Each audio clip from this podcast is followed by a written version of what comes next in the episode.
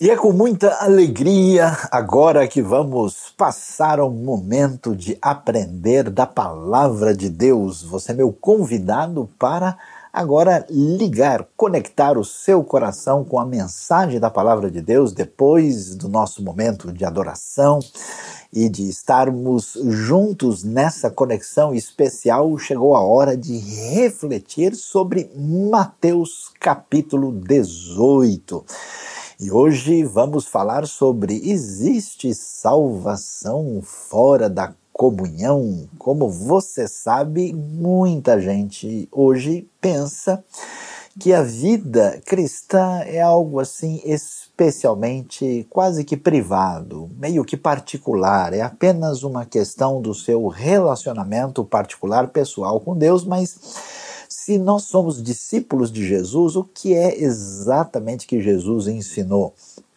Como é que nós devemos entender essa essa atitude, essa postura que muita gente tem quando parece que tanto faz se a gente está ligado a um grupo de irmãos ou não, qual é de fato o valor da comunhão. Então vamos acompanhar o ensino das Escrituras e preste atenção comigo aqui no que, que a gente vai encontrar. Bom, estamos falando do Evangelho de Mateus. O Evangelho de Mateus é o primeiro evangelho, né? Nós temos os quatro evangelhos, Mateus com 28 capítulos abre o Novo Testamento, e nós não temos condição de entender o que a palavra de Deus ensina se a gente não é, compreender corretamente o que está sendo apresentado. Mateus apresenta Jesus como rei ele tem em vista a audiência judaica, lembrando que os discípulos de Jesus inicialmente são todos judeus.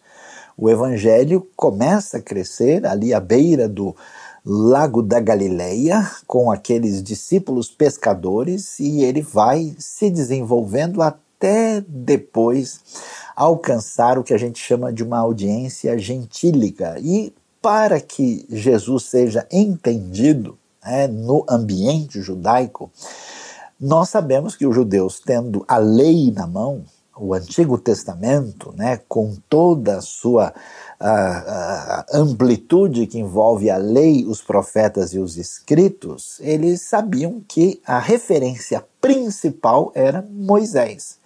Portanto, nesse foco de apresentar Jesus como descendente de Abraão, como o filho de Davi e como o novo Moisés, Mateus vai organizar o seu evangelho. Se você for ver, inclusive, todo o, o, o contexto dos 28 capítulos de Mateus, está ali o texto apresentando Jesus como esse rei e como esse novo Moisés. Por causa disso, nós vamos ver que o evangelho ele é marcado assim é, por uma organização que é chamada a organização dos cinco discursos. Né? Você já provavelmente acompanhou conosco aqui aquilo que já mencionamos que assim como ah, Moisés trouxe a palavra divina no Monte Sinai, Jesus traz a palavra divina no Monte das Bem-aventuranças. Assim como nós temos os dez mandamentos, nós temos agora as bem-aventuranças, e assim como temos uh, Moisés, você tem o um novo Moisés, que é Jesus. E, e Mateus vai apresentar essa, essa caminhada da apresentação do reino de Deus que chegou, mas ele faz questão de organizar em cinco discursos. Por que cinco? Por causa dos cinco livros da lei. Né? O Pentateuco é uma maneira de apresentar Jesus em sintonia com aquilo que aparece nas palavras mosaicas que nós temos na lei. E como é que funciona isso? E nós temos o, o que a gente pode chamar de mensagens, discursos, sermões, que quando eles são encerrados, aparece uma frase, que no grego, inclusive, é praticamente a mesma frase, que diz assim: quando Jesus acabou de dizer essas coisas, e aí o texto continua. Então o que, que a gente tem? A gente tem, por exemplo, o famoso Sermão da Montanha, né, essa, o grande Sermão do Monte, que vai de Mateus 5 a 7, e quando termina, ele vai né, ali pontuar, dizendo: olha, quando Jesus terminou de dizer isso, né, e aí ele continua. Uh, depois ele vai apresentar um outro discurso sobre a instrução que os discípulos devem ter sobre a sua missão, que aparece no capítulo 10. As parábolas, que são especificamente as chamadas parábolas do reino, para entender o que significa o reino de Deus, né? e também acontece isso. E aí nós temos os chamados conselhos para a vida dessa comunidade de discípulos. A questão é como é que eles devem viver, né?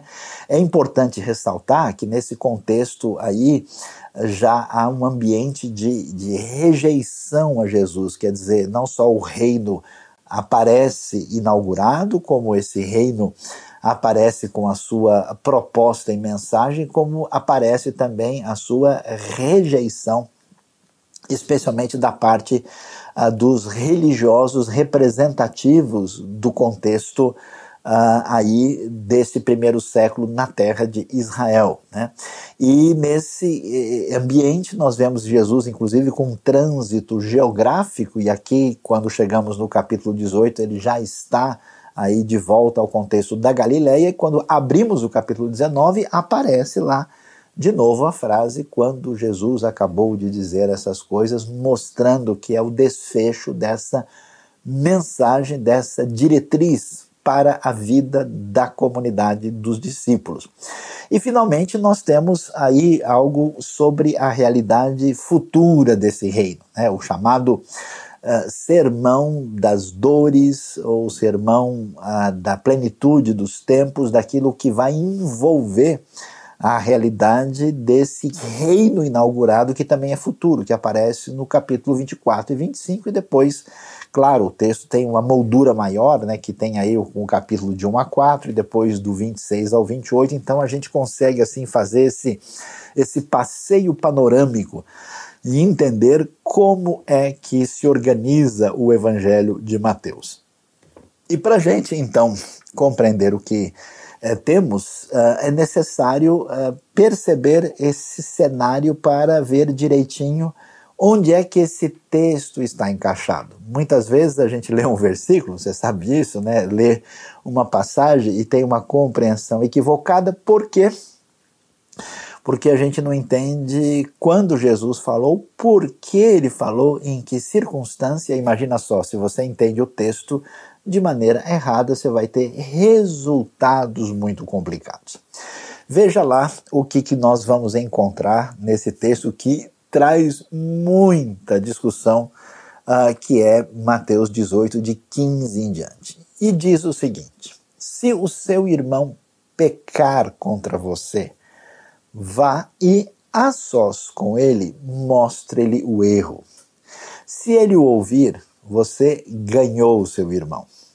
Mas se ele não o ouvir, leve consigo mais um ou dois outros, de modo que qualquer acusação seja confirmada pelo depoimento de duas ou três testemunhas. Se ele se recusar a ouvi-los, conte à igreja.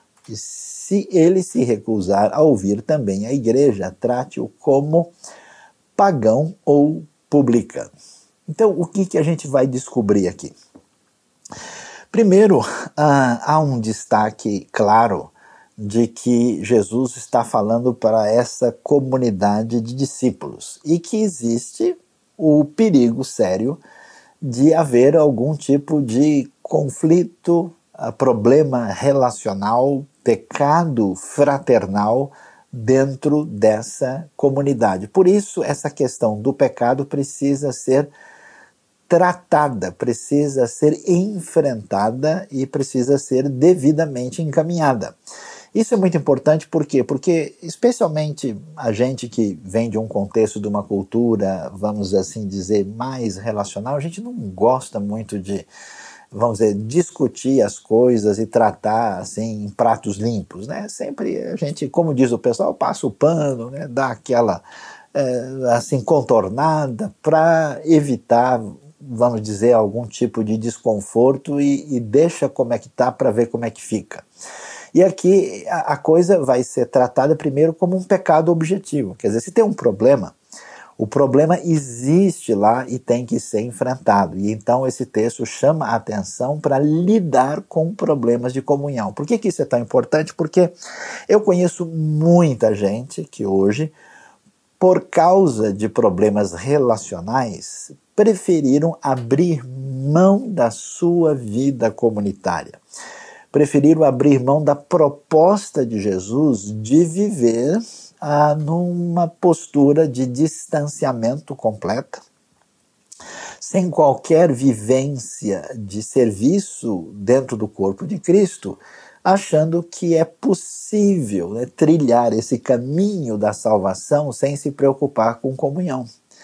E é interessante porque é, a gente já viu isso, né? aliás, não faz tanto tempo nós refletimos aqui sobre essa realidade, como a proposta do Evangelho trabalha numa direção oposta àquilo que é resultado do pecado na experiência humana. O resultado do pecado trouxe o que? Fragmentação, trouxe a rejeição do próximo, trouxe uma atitude de desunião e até de conflito entre os diversos seres humanos. Portanto, a proposta de Jesus é em outra direção. Lembre-se lá da, da, da, oração sacerdotal de Jesus, né? Que o mundo vai crer quando vocês tiverem amor uns pelos outros. Isso é muito significativo porque quando a, a desunião prevalece, geralmente por trás disso existe um, um sentimento egocêntrico, uma atitude de criar o seu próprio reinado, né? E isso realmente é mortal, né?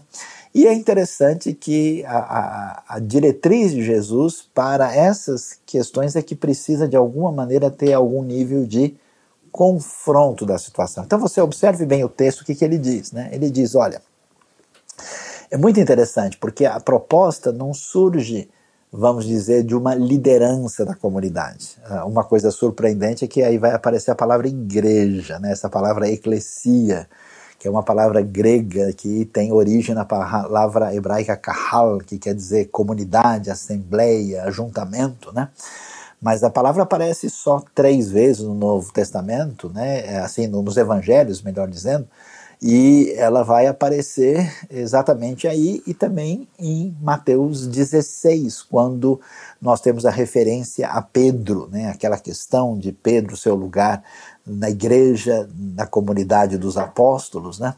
E, e aí é, nós vemos que a, a, coisa acontece, é interessante, a partir do, daquele que faz parte da comunidade. Então diz, se o seu irmão pecar contra você, quer dizer, se houver um, um problema de relacionamento, e aqui a gente tem que ser muito sincero e objetivo, é claro que a gente não pode né, ser uma pessoa de tolerância zero, né, que qualquer coisinha que alguém fizer contra mim, eu tenho que fazer um movimento. Claro que se a gente não souber relevar pequenas coisas e se tornar refém do nosso incômodo, nunca a gente vai conseguir fazer nada na vida em nenhuma circunstância. Então, mas supondo uma coisa realmente séria, que seja lá uma calúnia, que seja lá algum problema de ordem de desfalque financeiro, que seja algum pecado que prejudicou de fato a outra pessoa, né? Então você vai lá e tente resolver um chamado à responsabilidade individual, né?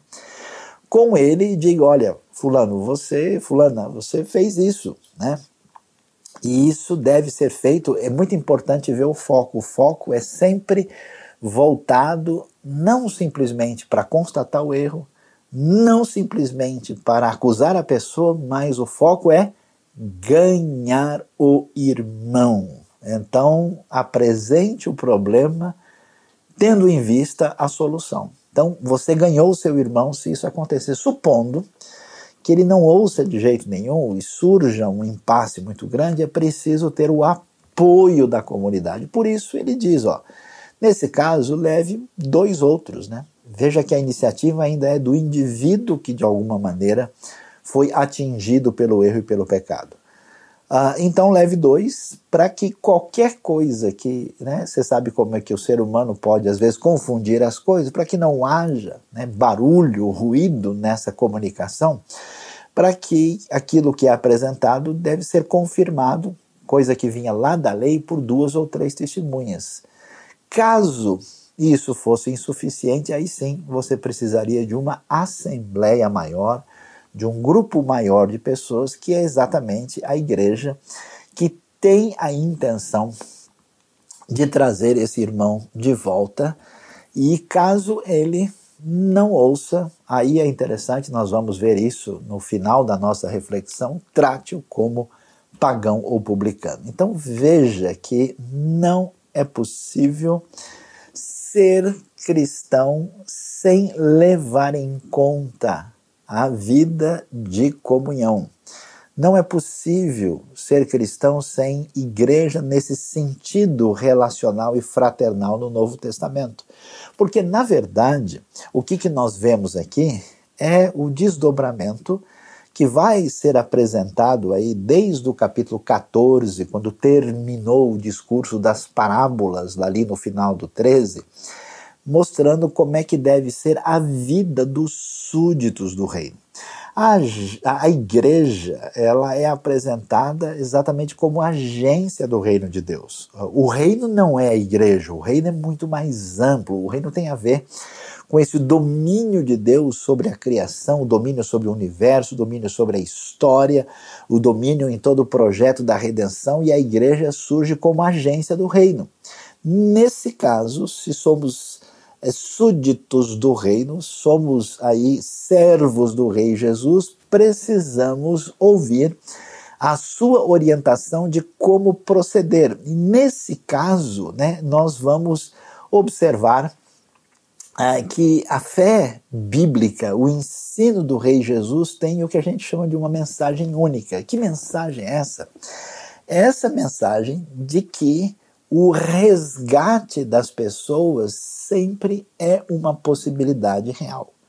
A grande verdade é que, fora uh, do contexto cristão, muito difícil você ter essa possibilidade de restauração das pessoas. Eu tenho visto testemunhos de muitas pessoas em vários lugares do mundo quando você vê gente que não tem mais esperança, que cometeu todos os erros possíveis na vida, que entrou nos caminhos mais complicados, e quando essas pessoas se voltam para a fé, são resgatados pela graça, muita gente fica até revoltado com isso. Oh, o sujeito aprontou, fez tudo isso e agora ele está aí dando uma de santinho. Né? Como é que pode uma coisa dessa? Mas a mensagem única do Evangelho é que existe esperança, existe perdão que envolve desde soldado romano até escribas e fariseus, até pessoas de uma vida promíscua, até pessoas envolvidas com o mundo de violência, até pessoas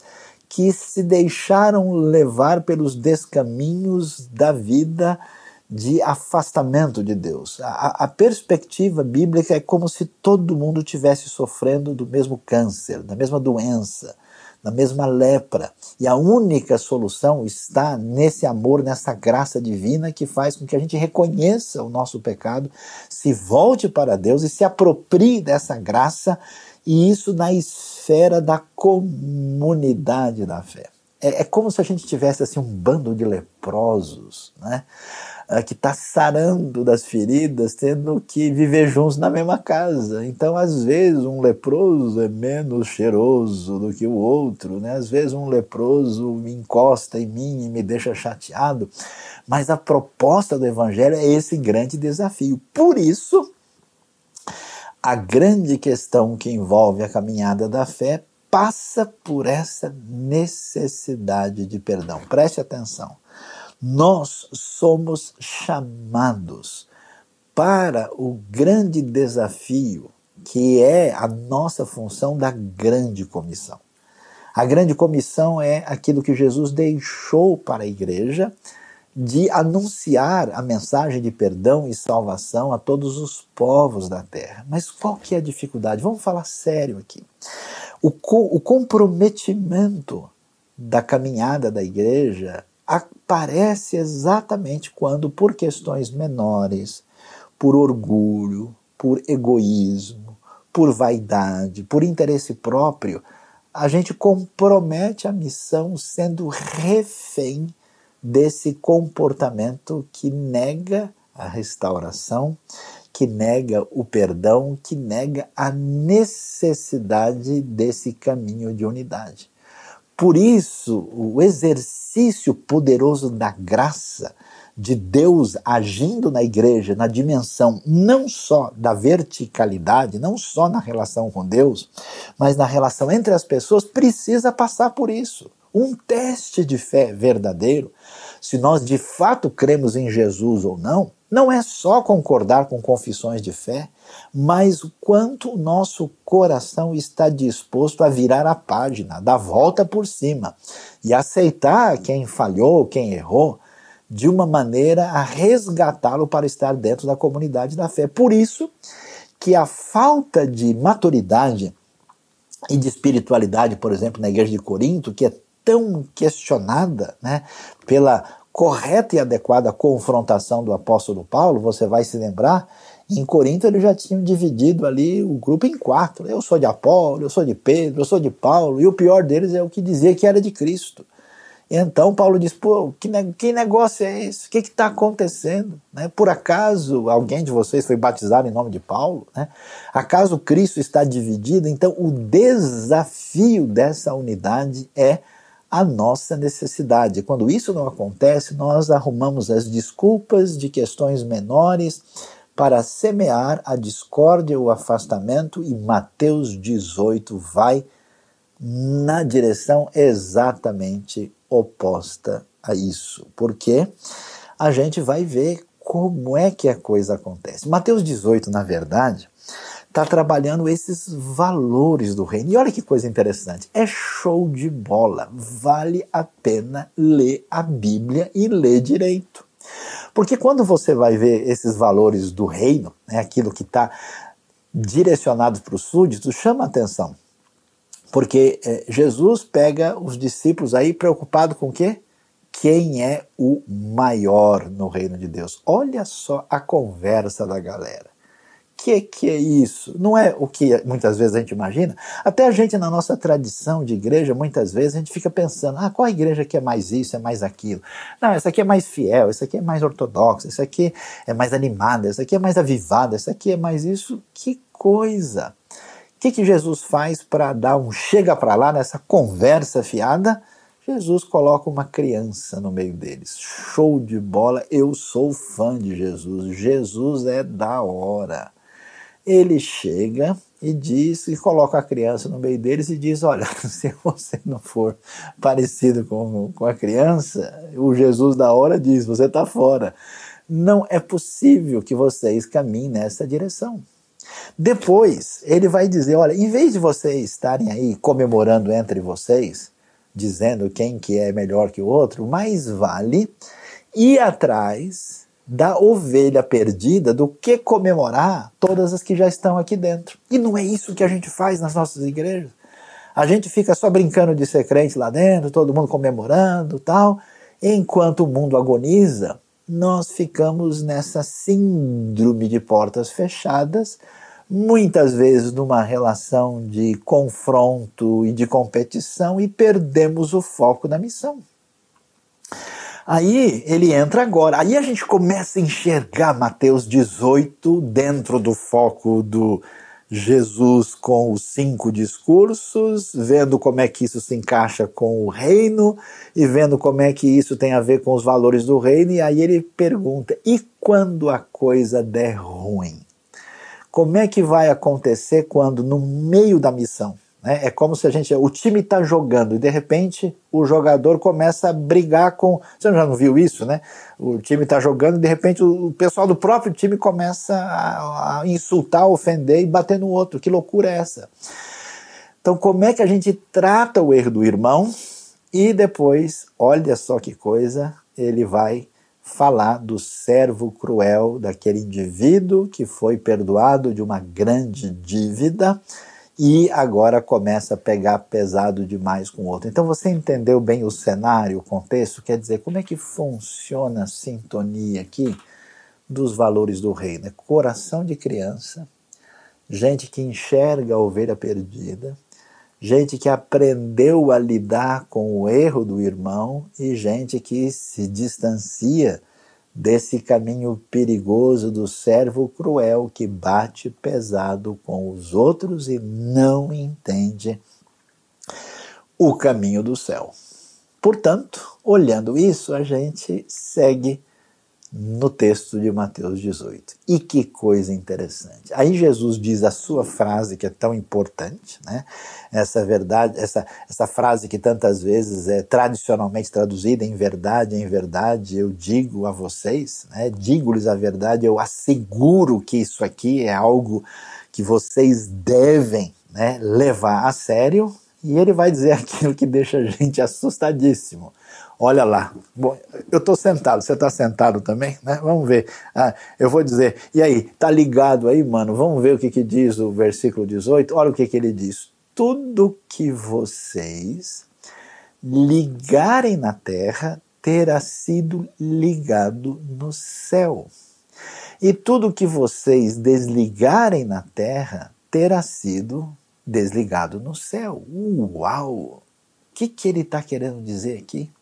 Você sabe que essa frase, juntamente com Mateus capítulo 16, é, é alvo de uma grande discussão na história, né? perguntando onde é que está a autoridade final no âmbito da comunidade da fé toda essa controvérsia que marcou a história, por exemplo, de discussão entre o ambiente católico e protestante, por exemplo, veio em grande parte daí.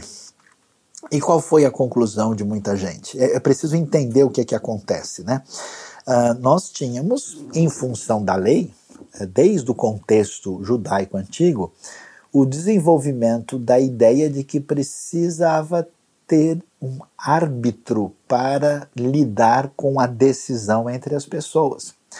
Num certo sentido, né, nós vemos isso na própria história de Israel, isso vai acontecer no ambiente da própria sinagoga, e nós vamos ver isso com mais força no contexto da época de Jesus, na figura do sinédrio, que é um tribunal judaico que toma decisão. Lembre-se, por exemplo, que o sinédrio está envolvido no julgamento de Jesus, né, do ponto de vista de como se via a, o procedimento dele diante das exigências da lei. Né? Na verdade, no tempo de Jesus, você tem duas leis paralelas.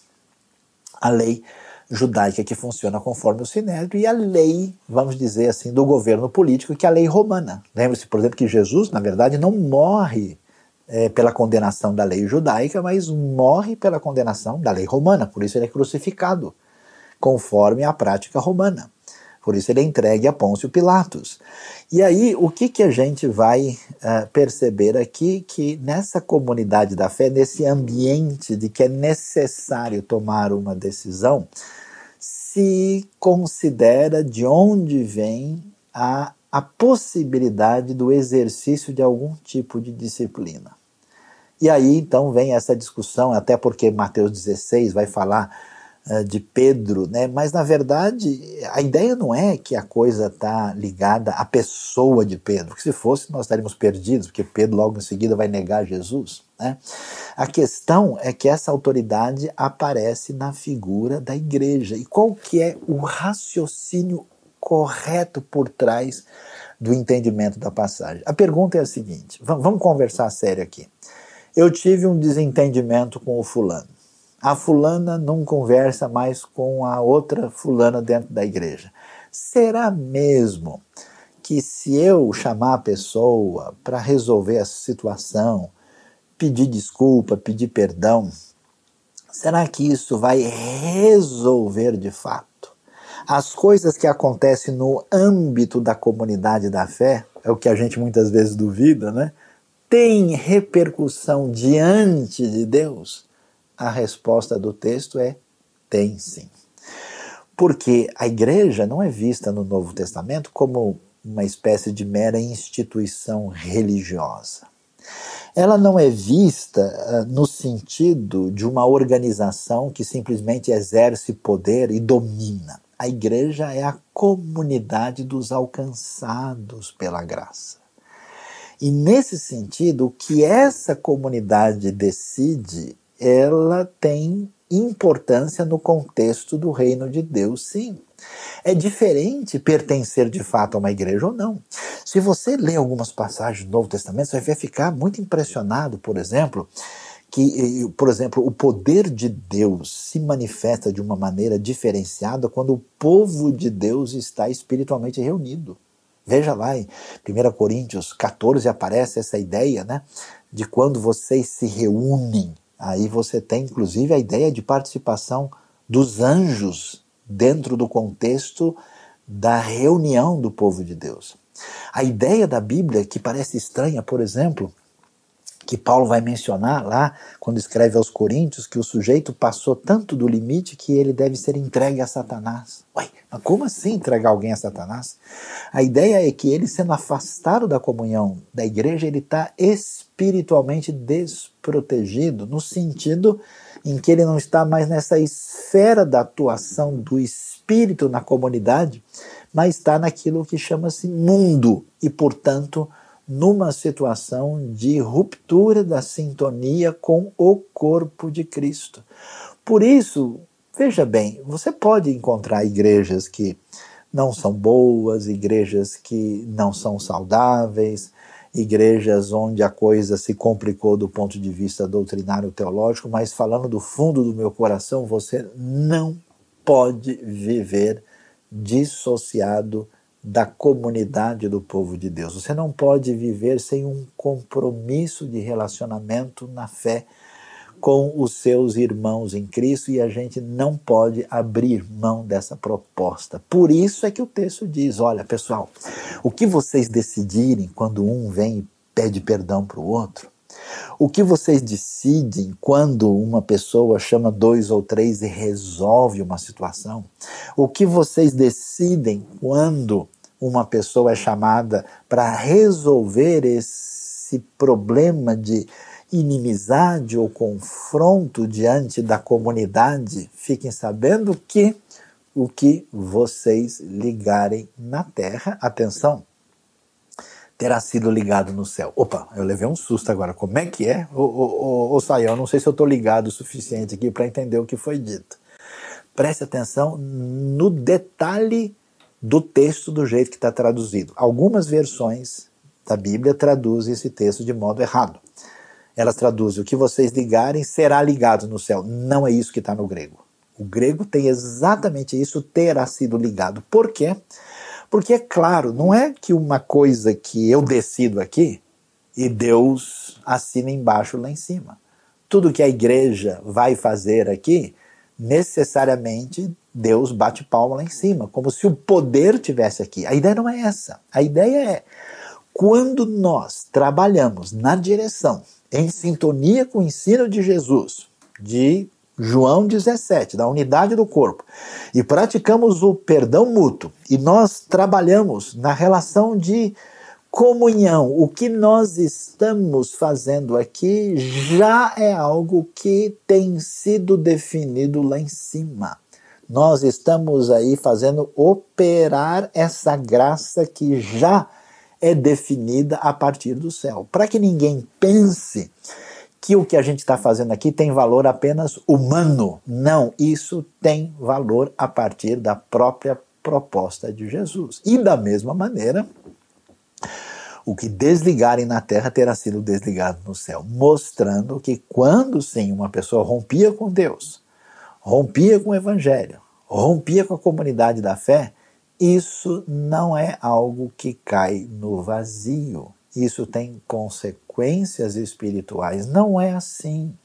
Eu sei que talvez pode ser que o seu coração está machucado, pode ser que você foi ofendido de verdade, pode ser que você perdeu a esperança, pode ser que você deixou nutrir uma mágoa no seu coração, mas não faça isso.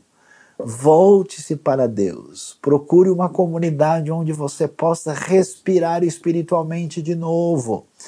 Não deixe o rancor impedir a sua relação vital de comunhão, que é essencial na proposta da salvação.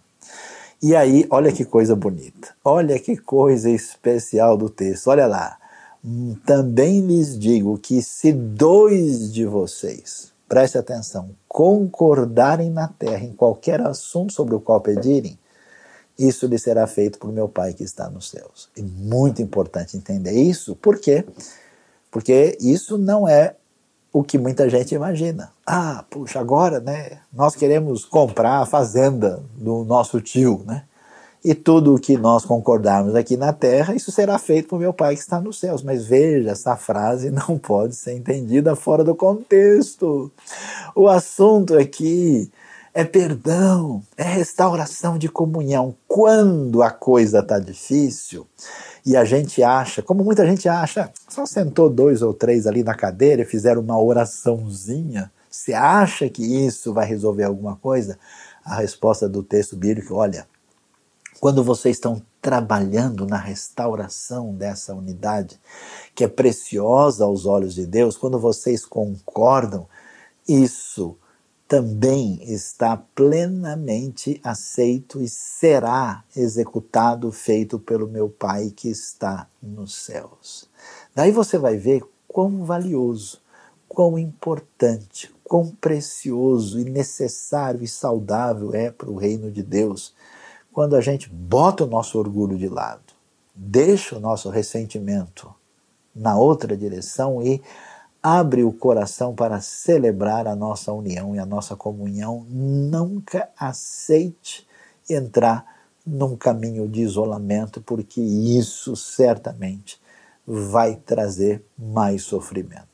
E aí a gente vai ouvir um texto, né? porque agora a gente está vendo que o assunto tem a ver com a realidade da igreja, função da igreja, e essa igreja que é a agência do reino e que está mostrando para gente que aquilo que a igreja está fazendo em função da sua sintonia com o reino tem a ver com essa conexão terra e céu. Então preste atenção. Não brinque de ser cristão. Aquilo que a gente faz tem desdobramentos na esfera espiritual. Aquilo que nós, como comunidade da fé, estamos fazendo, conforme o ensino de Jesus, tem desdobramentos diante do Pai Celestial. Aquilo que a gente constrói, né? É porque, na verdade, nós somos apenas servos da palavra. Não temos poder nenhum. Dependemos da palavra e do Espírito. Eu sou servo da palavra anunciando a mensagem de salvação. A pessoa que ouviu, como assim ele vai ser salvo pela minha palavra? É claro que não, eu sou apenas instrumento. Essa palavra alcança a pessoa e ela crê, ela confessa e ela é batizada. Mas simplesmente batizá-la, jogar água nessa pessoa de alguma maneira vai confirmar alguma coisa? Sim, porque tem a ver com essa profunda e misteriosa conexão entre a terra e o céu que aparece na descrição de Mateus capítulo 18. E agora a gente vai entender o texto que a gente nunca entendeu antes. Que coisa! Pois onde se reunirem dois ou três em meu nome, ali eu estou no meio deles. Opa!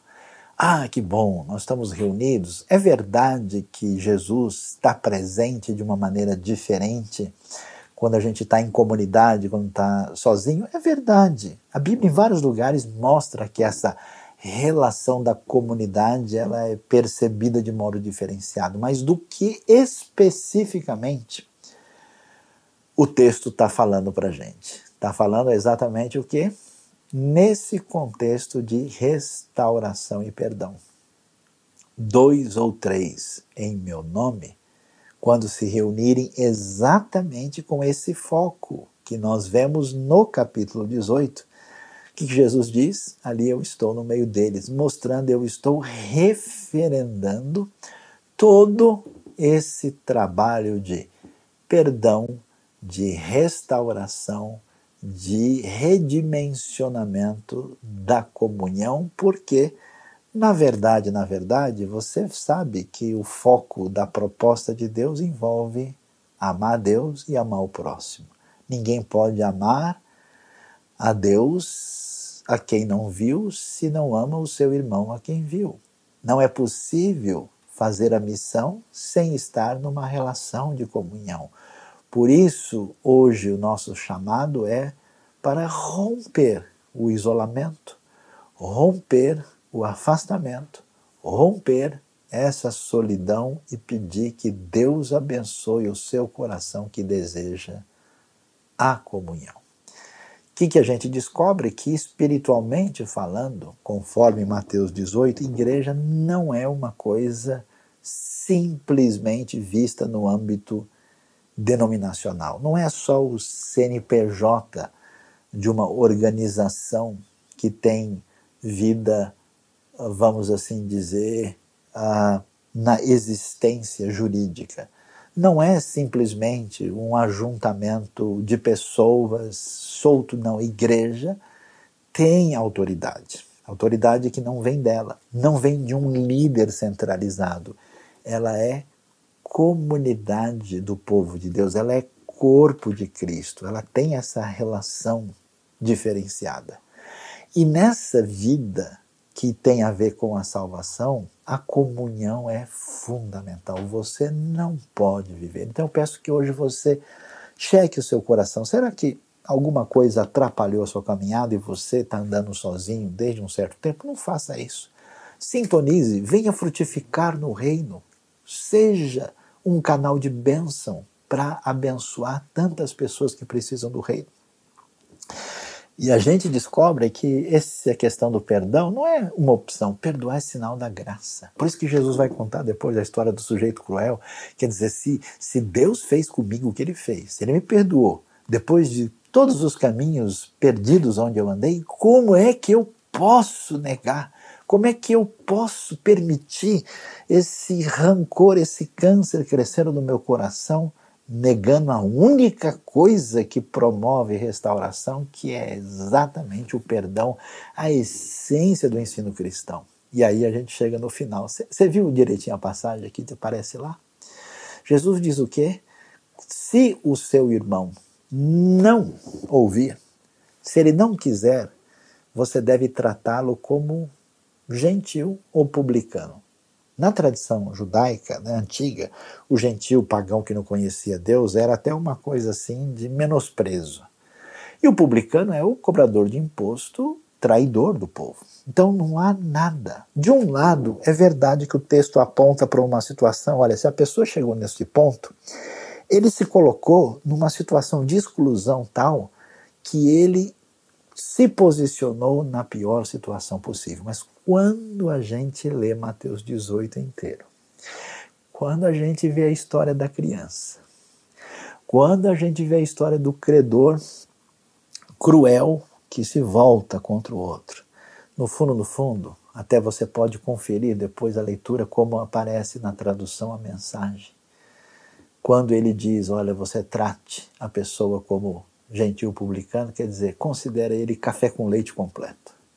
Considere ele uma pessoa que chegou no ponto, e esse tipo de pessoa é para quem a graça se estendia numa dimensão maior. Se a pessoa teve a possibilidade de errar, de permanecer no erro e ainda insistir de que ele não quer ouvir, ofereça para ele a outra face ainda mais. Vá ainda mais longe. Considere a pessoa mais afastada da graça, porque diante do desafio da comunhão é preciso ir até o fim para trazer de volta o irmão. Deus abençoe a nossa vida. Deus abençoe o nosso coração. Acompanhe os podcasts da IBNU em sua plataforma favorita. Não se esqueça também de nos seguir no Instagram, Facebook e YouTube.